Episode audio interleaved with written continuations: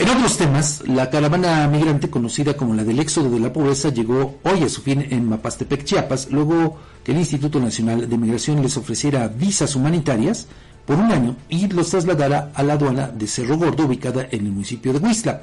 Las primeras 500 personas seleccionadas para ser, por ser familias, gente con alguna discapacidad y también mujeres embarazadas, fueron abordando las unidades proporcionadas por el instituto. En la aduana de Cerro Gordo se les otorgaron, se les van a otorgar, mejor dicho, visas humanitarias para que puedan tener una estancia legal de hasta un año aquí en el país y posteriormente calificar para una visa permanente.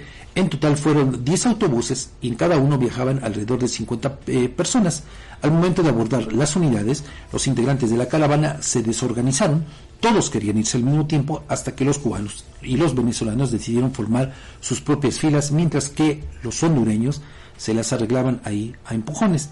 La caravana migrante, hay que recordarlo, había partido el pasado 24 de diciembre desde Tapachula y permaneció alrededor de cinco días en la unidad deportiva de Mapastepec, luego de caminar 90 kilómetros. Ahí recibieron el año nuevo hasta que ayer llegaron a un acuerdo con el Instituto Nacional de Migración para regularizar su situación.